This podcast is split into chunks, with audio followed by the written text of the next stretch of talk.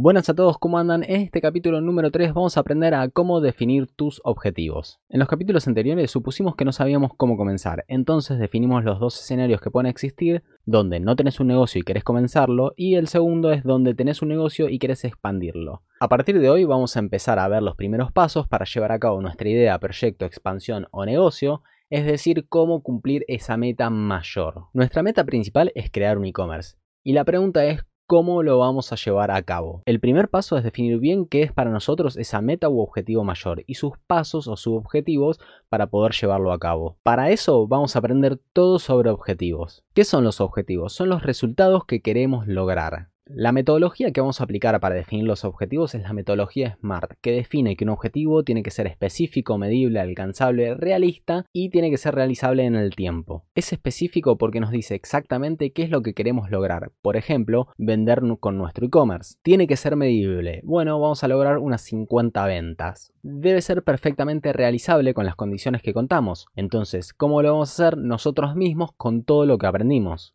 Tiene que ir en línea con lo que queremos lograr crear un e-commerce y publicitarlo por Instagram. Tiene que tener un tiempo determinado para ser completado, por ejemplo, antes del 1 de agosto, más o menos tres meses desde esta grabación. Según la metodología SMART, nos quedaría de esta forma. Y ahora vamos a aprender a cómo redactarlos. Cuando redactes un objetivo siempre tiene que estar en positivo. Y el resultado final puede ser algo como esto, como por ejemplo, lograr 50 ventas antes del 1 de agosto creando y publicitando en Instagram nuestro e-commerce aplicando todo lo aprendido. Para que les sea más fácil, ya creamos un descargable con la metodología SMART para que ustedes puedan completar su meta y su objetivo mayor. Ahora, ¿qué objetivos defino? Los objetivos generales son la esencia del proyecto, donde se encierran las metas máximas. No siempre son medibles, y los objetivos específicos tienen un mayor nivel de detalle y son complementarios con el general. Pueden ser metas parciales. Nos quedaría algo como esto, que cumplir con los objetivos específicos nos va a permitir cumplir con los objetivos generales y los objetivos generales nos va a permitir llegar a la meta que tanto deseamos.